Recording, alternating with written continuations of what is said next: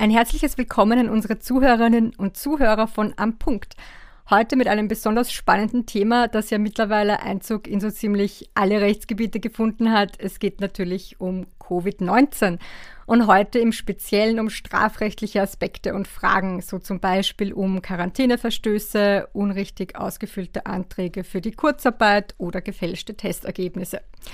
Unser heutiger Gast ist Dr. Vanessa McAllister, Rechtsanwältin und Partnerin bei der renommierten Kanzlei Wes Cooks, Kispert und Eckert Rechtsanwälte am Standort Salzburg, den sie auch leitet. Sie ist Strafrechtsexpertin mit besonderem Schwerpunkt im Wirtschafts- und Korruptionsstrafrecht sowie Finanzstrafrecht. Herzlich willkommen, Frau Dr. McAllister. Es freut mich besonders, dass Sie heute bei uns sind. Vielen Dank, ähm, auch von mir ein herzliches Willkommen und ich freue mich auf das Gespräch. Dann starten wir auch gleich los. Ähm, zwei Paragraphen des Strafgesetzbuchs bekommen momentan wohl so viel Aufmerksamkeit wie vermutlich noch nie.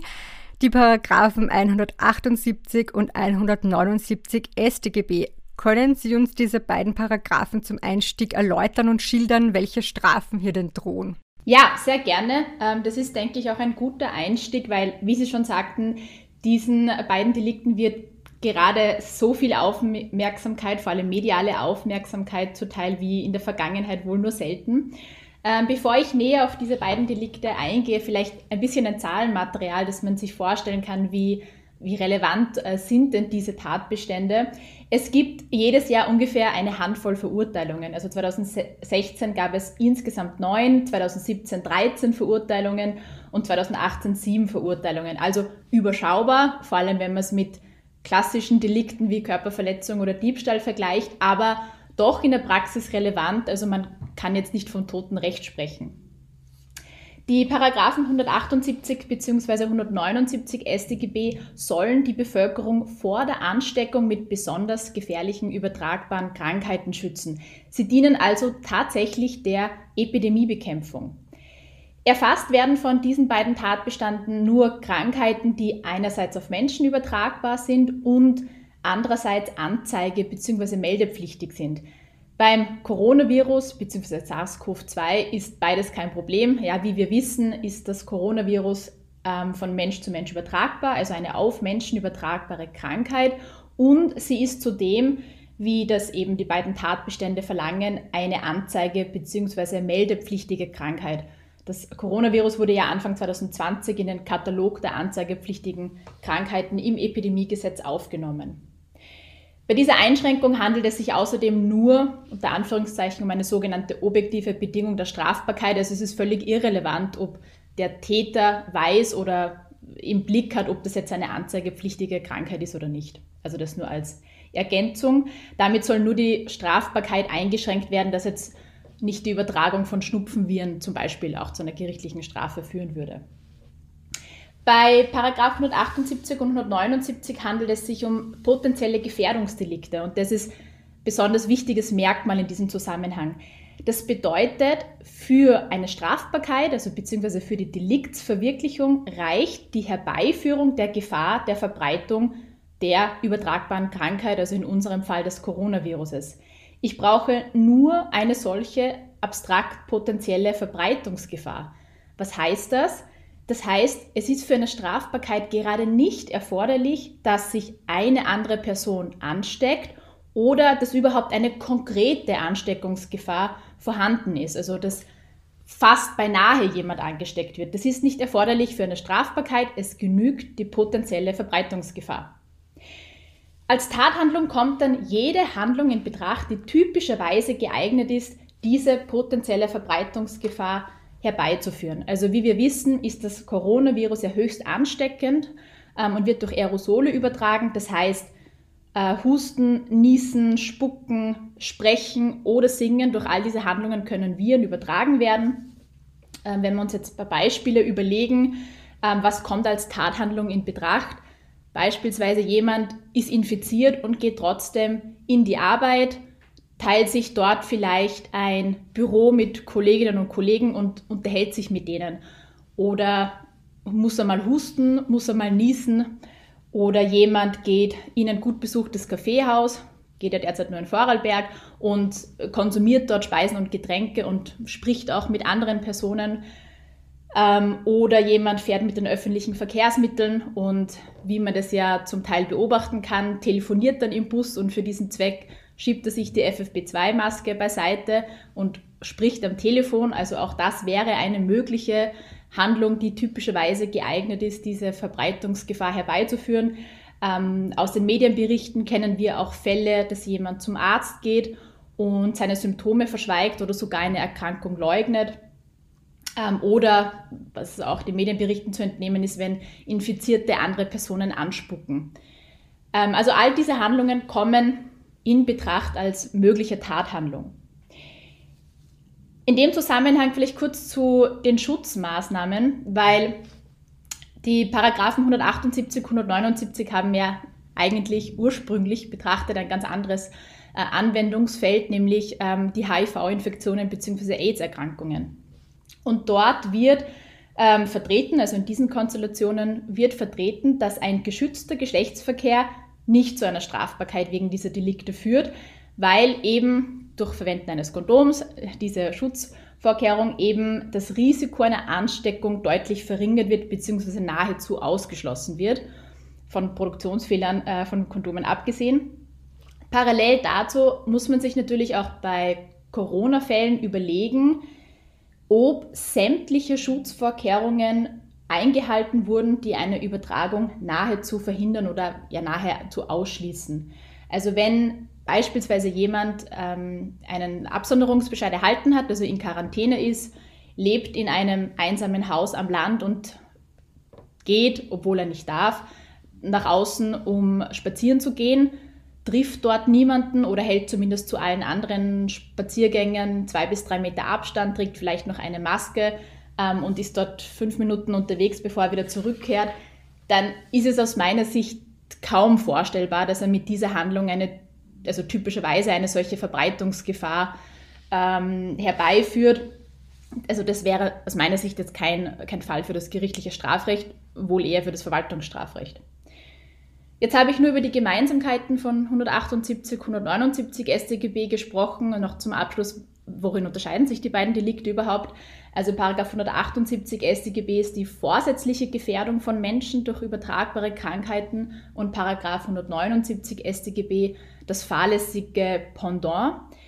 Ähm, das heißt, bei 178 brauche ich Vorsatz, bei 179 StGB genügt Fahrlässigkeit. Paragraph 178 verlangt wenn es Vorsatz verlangt, sogenannten bedingten Vorsatz. Was heißt bedingter Vorsatz? Ich grenze das mal zunächst negativ ab. Das heißt nicht, dass ich etwas wissen muss. Also Wissentlichkeit wird nicht verlangt. Ich muss nicht wissen, dass ich tatsächlich an Corona ähm, erkrankt bin. Es genügt, dass ich das ernstlich für möglich halte und mich damit abfinde. Das ist bedingter Vorsatz. Das heißt, es gibt zum Beispiel Anzeichen dafür, dass ich erkrankt bin. Also ich habe die typischen Symptome von Husten über äh, Fieber, über Kopfweh und ähm, Atemnot, was auch immer. Und erkenne das auch an mir und denke mir, ja, wahrscheinlich habe ich es, kann schon sein, aber es ist mir egal. Also ich nehme das in Kauf, dann ist das schon Vorsatz. Das heißt, ich kann jetzt einer Strafbarkeit auch nicht dadurch entgehen, dass ich sage, ich lasse mich nicht testen, ähm, weil ich es nicht wissen will, weil Wissen ändert jetzt in dem Zusammenhang nichts. Das heißt, ich handle auch dann vorsätzlich, wenn ich ernstlich für möglich halte, dass ich erkrankt bin und auch diese Verbreitungsgefahr, also die, meine Tathandlung, die diese Verbreitungsgefahr herbeiführt, äh, ernstlich äh, für möglich halte und mich damit abfinde. Also beispielsweise eben äh, in den Supermarkt gehe, ohne überhaupt eine Maske zu tragen. Wenn ein solcher Vorsatz nicht vorhanden ist oder nicht nachweisbar ist, kommt eben ähm, subsidiär Paragraph 179 StGB in Betracht. Das wäre zum Beispiel ähm, für solche Fälle, wo jemand nicht daran denkt, dass er krank ist, also an Corona erkrankt ist, aber es sehr viele Anzeichen gibt. Also er hat zum Beispiel äh, tatsächlich Symptome und denkt halt nicht dran oder denkt sich, na, ich werde es schon nicht haben, das wäre jetzt ja super blöd, dann mag das vielleicht kein Vorsatz sein, aber wenn es für ihn erkennbar ist, wohl Fahrlässigkeit.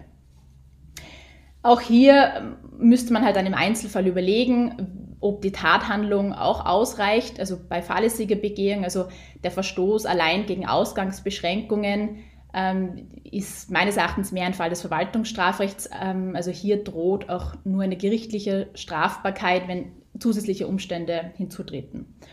Und noch zum Abschluss vielleicht zwei Punkte.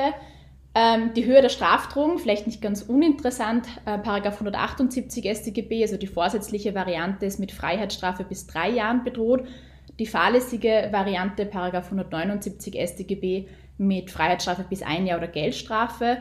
Und was man auch nicht übersehen darf, es gibt bei diesen beiden Delikten keine Möglichkeit der Einwilligung. Das heißt, ich kann mich dann nicht darauf berufen, dass zum Beispiel die Personen, mit denen ich mich getroffen habe, denen eh bekannt war, dass ich äh, wahrscheinlich an Corona erkrankt bin oder tatsächlich an Corona erkrankt bin. Also wenn ich eine Hausparty bei mir feiere, obwohl ich in Quarantäne bin, kann ich mir nicht darauf berufen, das haben die Besucher ja eh gewusst weil eine Einwilligung beseitigt hier nicht die Strafbarkeit. Sie haben es vorher ja auch schon angesprochen, Stichwort Quarantäneverstoß. Nun gab es bisher ja auch bereits einige Verurteilungen im Zusammenhang mit Verstößen gegen die Covid-19-Auflagen, eben zum Beispiel bei Verstößen gegen die behördlich verordnete Quarantäne. Können Sie uns da ein bisschen näher erläutern, wie man sich da strafbar macht ähm, und welche Strafen da drohen? Ja, das ist in der Tat eine sehr interessante Abgrenzung zwischen Verwaltungsstrafrecht und gerichtlichem Strafrecht. Also auch bei den Fällen, die ja so durch die Medien geistern, ist es manchmal auch schwierig zu beurteilen, weil man ja nicht den, den Einzelfall kennt. Ähm, aber da stellt sich schon die Frage, ist bereits das Verlassen des Hauses bei angeordneter Quarantäne ein Fall des Strafgerichts? Zunächst vielleicht einmal kurz zum Verwaltungsstrafrecht. Es gibt, ähm, also hier werfe ich einen Blick in das Epidemiegesetz bzw. in das Covid-19-Maßnahmengesetz und finde zahlreiche Tatbestände, die eben unter bestimmten Umständen eine Verwaltungsstrafe vorsehen. Also beispielsweise gibt es Geldstrafen bis äh, 1450 Euro, wenn jemand gegen ähm, Verkehrsbeschränkungen verstößt oder gewisse Auflagen verstößt wenn beispielsweise eine an Covid-19 erkrankte Person falsche Auskünfte gegenüber einer äh, Gesundheitsbehörde erteilt oder eben wenn jemand gegen seinen Absonderungsbescheid verstößt, das heißt entgegen der behördlich verordneten Quarantäne seine Wohnung verlässt, um Radfahren zu gehen oder Spazierenfahren zu gehen oder einen Friseurtermin wahrzunehmen. Dann gibt es auch eine äh, Geldstrafe für Personen, die als Anzeige bzw. Meldepflichtige verpflichtet sind, Verdachtsfälle und oder Erkrankungsfälle zu melden. Ähm, da geht die Geldstrafe schon ein bisschen höher, nämlich bis äh, 2180 Euro. Und auch im Covid-19-Maßnahmengesetz gibt es für die ganz, gesamten Regelungen, die wir dort haben, entsprechende Verwaltungsstraftatbestände mit ähnlichen Geldstrafdrohungen. Also wer beispielsweise eine Betriebsstätte oder einen Arbeitsort betritt, obwohl das Betreten verboten ist, muss mit einer Geldstrafe rechnen. Oder wer eine Betriebsstätte, also beispielsweise einen Supermarkt ähm, oder irgendein bestimmtes Gebäude ohne Mund-Nasenschutz betrifft oder ohne FFP2-Maske betritt, muss mit einer Geldstrafe bis 500 Euro rechnen. Ähm, mit einer Geldstrafe bis 500 Euro ist auch dann zu rechnen, wenn gegen die Ausgangsbeschränkungen verstoßen wird, also beispielsweise in Zeiten des Lockdowns oder die nächtlichen Ausgangssperren.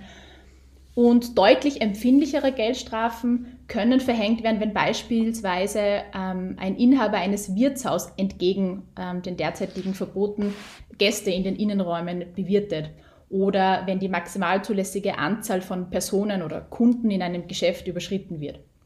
Also im Verwaltungsstrafrecht haben wir primär die Geldstrafen, die nur dann subsidiär in eine Freiheitsstrafe umgewandelt werden können, wenn die Geldstrafe nicht einbringlich ist. Vielleicht noch als Ergänzung dazu zum Verwaltungsstrafrecht. Im Verwaltungsstrafrecht gilt das sogenannte Kumulationsprinzip. Das heißt, pro Verstoß kann jedes Mal wieder eine Geldstrafe verhängt werden, die eben so weit gehen kann, wie im Gesetz vorgesehen ist. Das ist ein wichtiger Unterschied zum gerichtlichen Strafrecht wo das sogenannte Absorptionsprinzip gilt. Weil im Verwaltungsstrafrecht kann ich also zum Beispiel, wenn ich zehnmal in zehn verschiedenen Fällen gegen meinen Absonderungsbescheid verstoße, also zu zehn verschiedenen Gelegenheiten mein Haus verlasse, trotz angeordneter Quarantäne, kann ich zehnmal mit einer derartigen Geldstrafe bis 1450 Euro bestraft werden. Im gerichtlichen Strafrecht ist das anders. Wenn ich dort drei Handlungen setze, die das Gericht als Paragraph 178 StGB, also subsumiert, dann bleibt immer die Obergrenze von drei Jahren Freiheitsstrafe. Da ist aber nicht oder darf nicht vergessen werden, dass im gerichtlichen Strafrecht auf der anderen Seite die Verurteilung ins Strafregister eingetragen wird. Das heißt, die verschwindet nicht, sondern ist allenfalls auch dann dem Arbeitgeber bekannt, wenn ich einen äh, Strafregisterauszug vorlegen muss. Die Verwaltungsstrafe ist ja keine Vorstrafe in dem Sinne, also durch eine Verwaltungsstrafe bin ich ja nicht vorbestraft, die scheint dort auch nicht auf.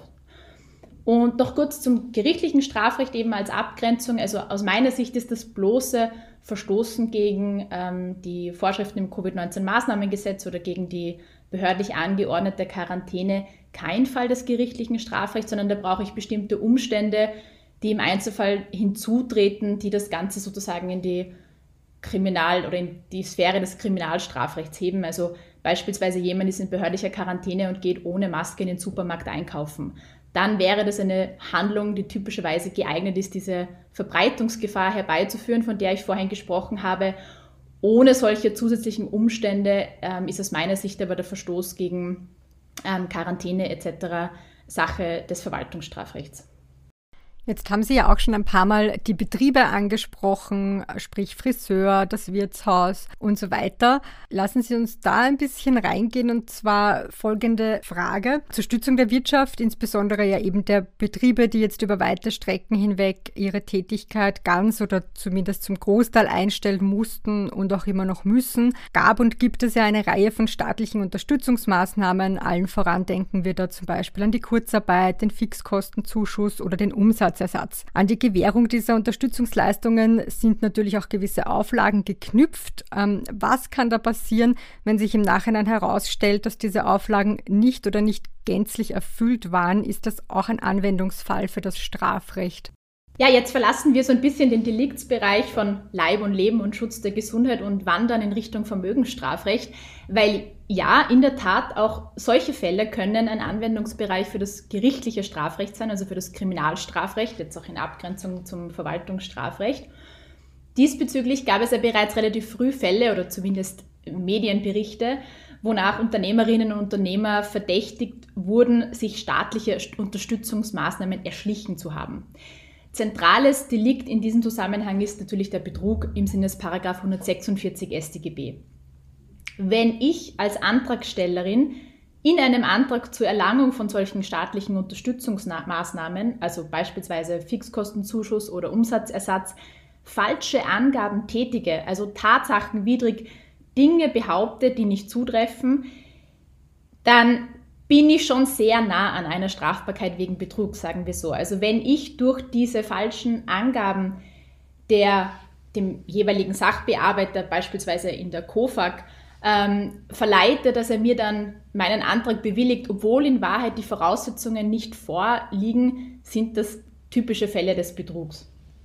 Wesentliches Merkmal ist eben, wie gesagt, dass über Tatsachen getäuscht wird. Also im Antrag werden falsche Informationen bekannt gegeben, um so zu tun, also um vorzugeben, als würde man die Voraussetzungen für diese konkrete staatliche Maßnahme erfüllen. Also ich gebe vor, dass ich alle Voraussetzungen mitbringe, obwohl ich das in Wahrheit nicht tue. Auf subjektiver Tatseite verlangt Paragraf 146 StGB, also Betrug, durchgehend Vorsatz.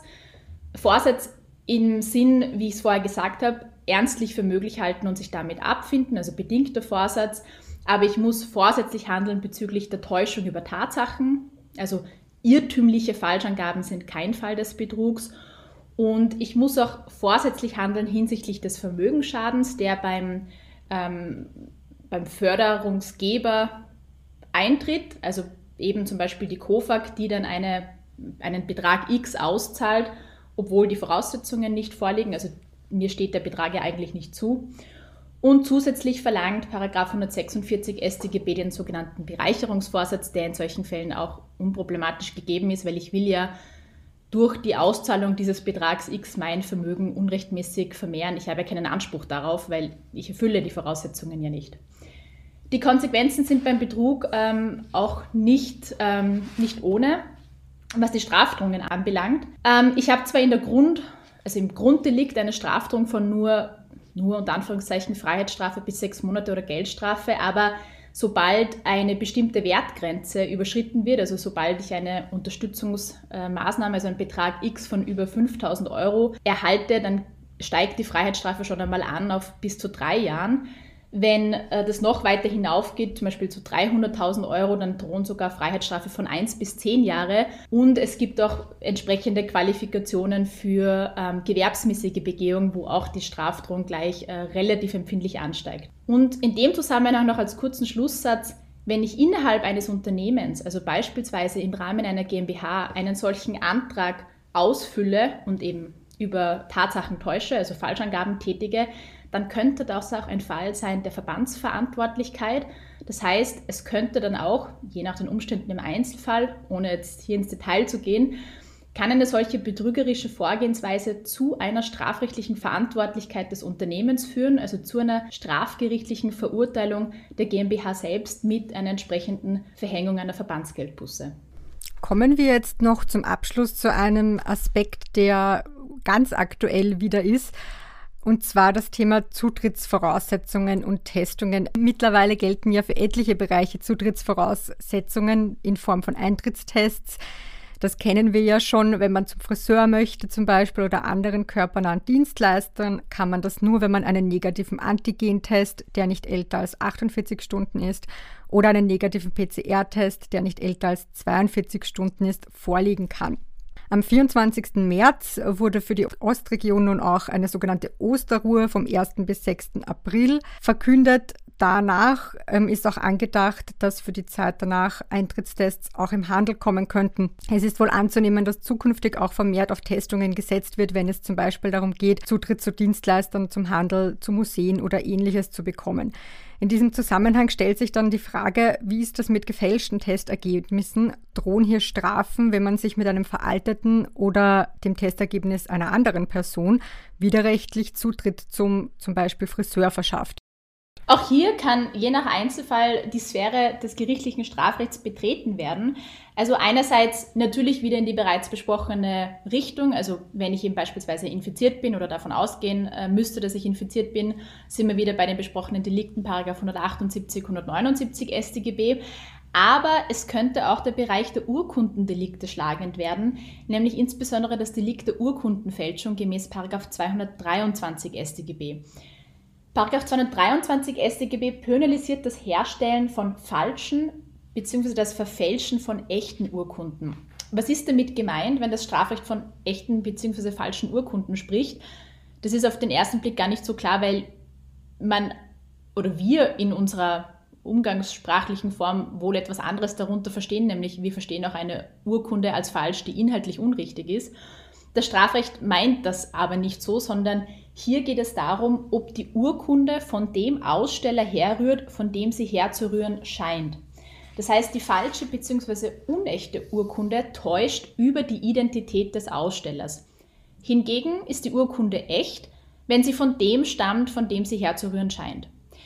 Das bedeutet, der schriftliche Testnachweis, den ich etwa vom Arzt bekomme, von einem Labor bekomme oder von einer Apotheke nach Durchführung eines PCR- oder Antigentests, ähm, ist eine Urkunde im Sinne des Paragraph 223 StGB und grundsätzlich ist sie auch echt in dem Moment, wo ich sie erhalte. Wenn ich jetzt anschließend hergehe und diese Urkunde abändere, zum Beispiel ist es das Testnachweis von einem Freund von mir und ich schaffe es, dass ich den Namen sozusagen mit Tippex abändere und in einer schönen Maschinenschrift per Hand meinen Namen darüber schreibe, dann verfälsche ich eine echte Urkunde. Denn ich täusche über die Identität des Ausstellers, also ich täusche darüber, dass zu meiner Person ein Test durchgeführt würde. In Wahrheit wurde aber der Test bei einem Freund von mir durchgeführt. Wenn ich also einen Testnachweis ähm, verfälsche, also ein vorhandenes Schriftstück entsprechend abändere, oder wenn ich überhaupt einen solchen Testnachweis selbst herstelle, also mich an meinen Computer setze und ähm, das einfach selber so, so herstelle, danach ausdrucke und mit einem fingierten Stempel ähm, abstemple, dann kommt tatsächlich eine Strafbarkeit wegen Urkundenfälschung in Betracht. Bei rein elektronischen Testnachweisen, also wo ich keine schriftliche Urkunde habe, könnte man an Datenfälschung gemäß 225a StGB denken. Wenn ich einen veralteten Test hernehme, den ich nicht abändere, dann be betrete ich damit nicht den Bereich des gerichtlichen Strafrechts. Aber wenn ich hergehe und das Datum ändere, also auch hier eine echte Urkunde abändere, nämlich wichtiger Hinweis, unbefugt abändere, ähm, dann wäre ich auch wieder im Bereich der Urkundenfälschung. Eine andere Konstellation, die mir in diesem Zusammenhang noch einfällt, nur zum Abschluss, ist das Verwenden eines falschen Ausweises. Also wenn ich beispielsweise das Testergebnis von einem Freund bekomme, das unverändert lasse und gleichzeitig sage ich ihm, na gib mir bitte deinen Personalausweis, weil es wird ja überprüft, ob der Test mein Test ist und dann nehme ich halt den Personalausweis von einem Freund mit, weil der sieht mir zufälligerweise auch noch optisch ähnlich, dann wäre vielleicht keine Urkundenfälschung erfüllt, weil ich den Testnachweis nicht abändere, aber allenfalls droht eine Strafbarkeit wegen des Gebrauchs eines fremden Ausweises nach 231 StGB. Also auch hier können je nach den Umständen im Einzelfall tatsächlich auch strafgerichtliche Konsequenzen drohen, wenn ich Testnachweise verfälsche oder Testergebnisse von anderen Personen verwende. Man kann wohl sagen, noch befinden wir uns sozusagen auf der Spitze des Eisbergs, was die rechtliche Auseinandersetzung mit Corona betrifft, auch wenn sich das nicht immer so anfühlt. In den kommenden Monaten und Jahren werden sich die Gerichte wohl auch noch oft äh, auch strafrechtlich mit den vielen Facetten der Pandemie auseinandersetzen müssen und es bleibt definitiv spannend. Ein ganz großes Dankeschön daher für Ihre Ausführungen und Ihren fachlichen Input, Frau Dr. McAllister. Es war ein wirklich spannendes und hochinteressantes Interview. Vielen Dank auch von meiner Seite. Damit verabschieden wir uns von unseren Zuhörerinnen und Zuhörern. Bis zum nächsten Mal bei Am Punkt.